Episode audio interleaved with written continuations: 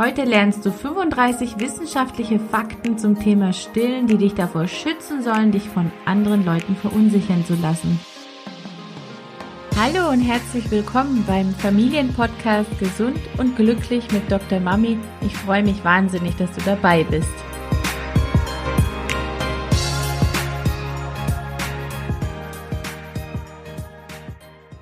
Mein Name ist Desiree Ratter, ich bin dreifache Mutter und Kinderärztin. Ich helfe Müttern dabei, ihren Kindern eine glückliche und gesunde Kindheit zu schenken, ohne dabei selbst auf der Strecke zu bleiben. Oh, in meiner Stillberatung treffe ich so oft auf verzweifelte Frauen, bei denen es nicht so leicht klappt mit dem Stillen. Manche Mamis sind verunsichert, weil sie von vielen Menschen mit Halb- und Unwissen beeinflusst werden, die mit erhobenen Zeigefinger auf sie zeigen. Traurigerweise trifft man allgemein in Bezug auf Stillen auf eine Gesellschaft voller Ambivalenz. Vollzeit arbeitende Frauen, nein. Hausfrauen, nein. Vollblutmama, nein. Karrierefrau, nein. Einzelkind, nein. Vielgeschwisterchaos, nein. Pornos, ja. Stillen in der Öffentlichkeit, nein. Diesen Podcast habe ich für dich erstellt, weil du wenn du schwanger bist oder auch gerade entbunden hast, von vielen, vielen Menschen umgeben sein wirst, die kein echtes Wissen zum Thema Stillen haben und sich trotzdem einmischen. Und das ist ehrlich gesagt das Letzte, was man brauchen kann, denn wie du in einer vorangegangenen Podcast-Folge vielleicht schon gehört hast, wenn nicht, verlinke ich sie dir nochmal in den Show Notes, ist Stillen kein Instinkt.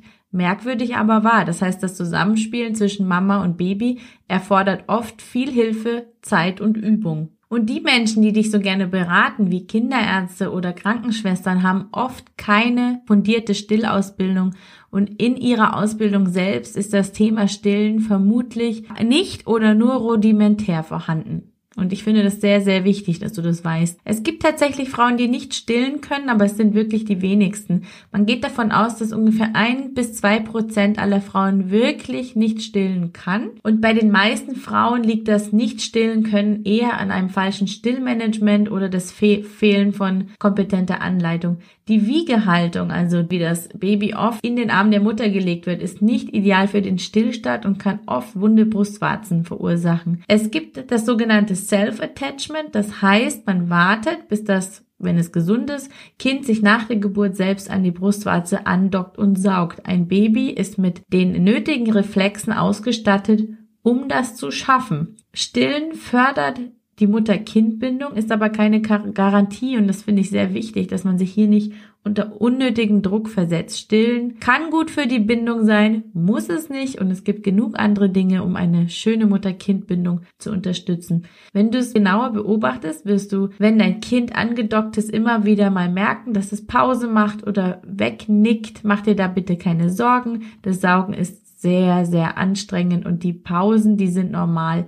Sorgen kann man sich dann machen, wenn man merkt, dass das Kind nicht mehr ordentlich zunimmt.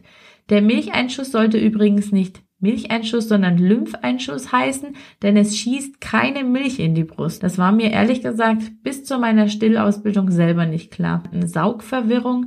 Tatsächlich gibt es keine Wissenschaft hierzu.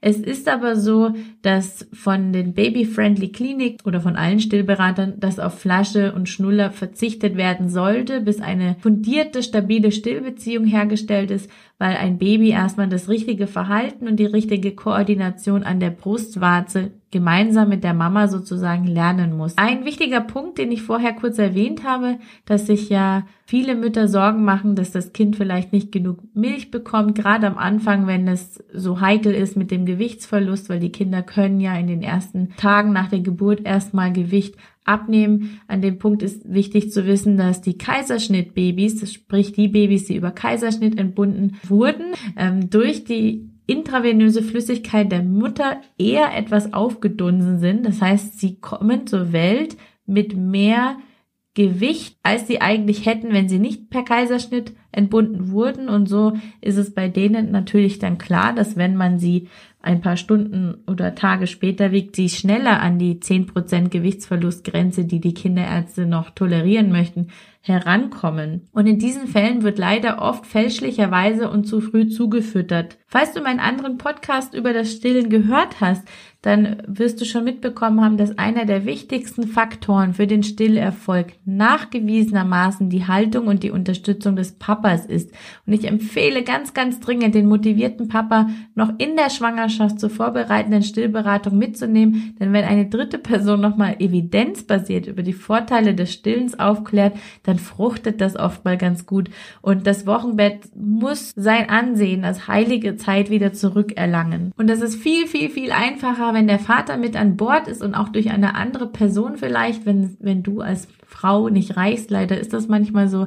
Nochmal über die Bedeutung von Wochenbett und Stillen für die Gesundheit seines bzw. eures Kindes aufklärt. Übrigens, wir springen hin und her, ich weiß, aber so bleibt es hier ein bisschen locker und flockig. Ein per Kaiserschnitt geborenes Baby leidet manchmal durch vermehrte Fruchtwasserreste im Magen, weil das eben nicht ausgequetscht und ausgedrückt wurde durch den normalen vaginalen Geburtsvorgang an Übelkeit.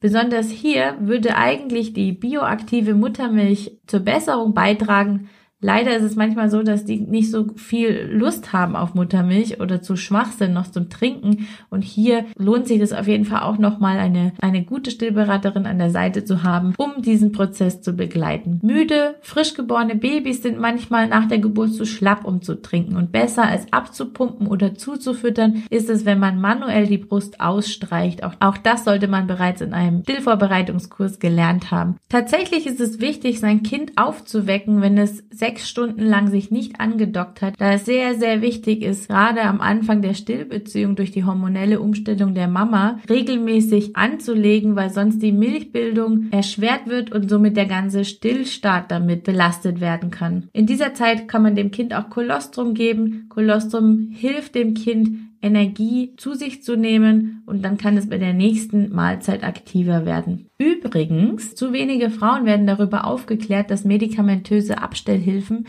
zum Beispiel Depressionen auslösen kann. Leider wird vielen stillenden Müttern vor medizinischen Eingriffen oder im Rahmen von Krankheiten oder der Gabe von Medikamenten zum Abstillen abgeraten. Bitte informiert euch erst bei einer Stillberaterin. Wenige medizinische Eingriffe, wenige Krankheiten und wenige Medikamente erfordern das Abstillen, beziehungsweise gibt es oft stillverträgliche Medikamentenalternativen. Übrigens, in der Sauna fängt die Muttermilch in der Brust nicht zu brodeln an und es gelangt auch kein Sprudel aus dem Mineralwasser in den Busen. Wenn dein Kind zugefüttert wird, dann dauert es zwei bis vier Wochen, bis die Darmflora der Muttermilch sozusagen wiederhergestellt ist.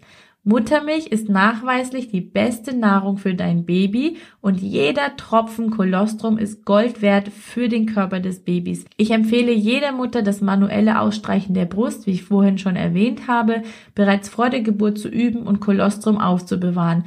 Bevor man unnötig zufüttert, gibt man nach der Geburt lieber das bereits vorher gewonnene Kolostrum. Tipps zur Aufbewahrung gibt es zahlreich im Internet zu finden. Eine Mutter, die raucht, darf übrigens stillen, Besser ist weniger rauchen und stillen als nicht stillen. Hier ist eine ausführliche Beratung bereits in der Schwangerschaft indiziert. Stillen ist übrigens die wichtigste Prophylaxe mit 50 Prozent vom plötzlichen Kindstod. Stillen macht keine Hängebrüste, die Brustform ist genetisch beeinflusst, Schwangerschaft, Pubertät und die Zeit sowie Schwerkraft tragen den Rest zu der Veränderung der Stillform bei. Mutter und Kind entscheiden alleine, wie lange sie ihre Stillbeziehung fortsetzen möchten. Erzwungene Stillabstände sind also absolut out. Stillen nach Bedarf ist in medizinisch und psychologisch sinnvoll. Auch satte Babys schlafen meistens nicht durch. Das hat etwas mit dem Hirnstoffwechsel und dem Wachstum des Kindes zu tun. Empfohlen werden von verschiedenen Institutionen verschiedene Stilldauern. Die WHO empfiehlt sechs Monate. Ansonsten wird in Deutschland mindestens vier Monate Vollstillen empfohlen. Ein dickes, gestilltes Kind, liebevoll von uns in der Praxis Muttermilchbomber bezeichnen, bleibt nicht dick und hat wenig Risiko an Fettleibigkeit zu erkranken als ein durch Formelnahrung überfüttertes Kind. In manchen Kulturen übrigens gilt die Flaschennahrung als Statussymbol. Hier müssen wir noch viel Aufklärungsarbeit leisten, denn eigentlich will ja jede Mama das Beste für ihr Kind. Stillen schützt nicht sicher vor einer erneuten Schwangerschaft. Schwanger zu sein und trotzdem zu stillen, das geht wunderbar. Was die Deutschen gerne als Langzeitstillen betrachten, ist übrigens psychologisch unbedenklich und evolutionsbiologisch normal. Also lass dich nicht verunsichern. Bis zwei Jahre, bis drei, vier, fünf ist völlig normal. Das natürliche Abstillalter liegt irgendwo, je nach Literatur, zwischen drei und sechs Jahren. Bis zur Einführung der Beikost sollte dein Baby Beikost-Reifezeichen zeigen. Viele Kinderärzte klären nicht darüber hinaus. Bitte achte darauf. So, das waren kurz und knapp die wichtigen Fakten zum Stillen. Du findest sie nochmal aufgelistet auf meinem Blog. Den verlinke ich dir in den Show Notes, falls du sie mal zur Hand haben musst, um mit ahnungslosen Menschen zu diskutieren. So, das war's für heute beim Familienpodcast Gesund und Glücklich mit Dr. Mami und ich freue mich auf das nächste Mal. Ciao!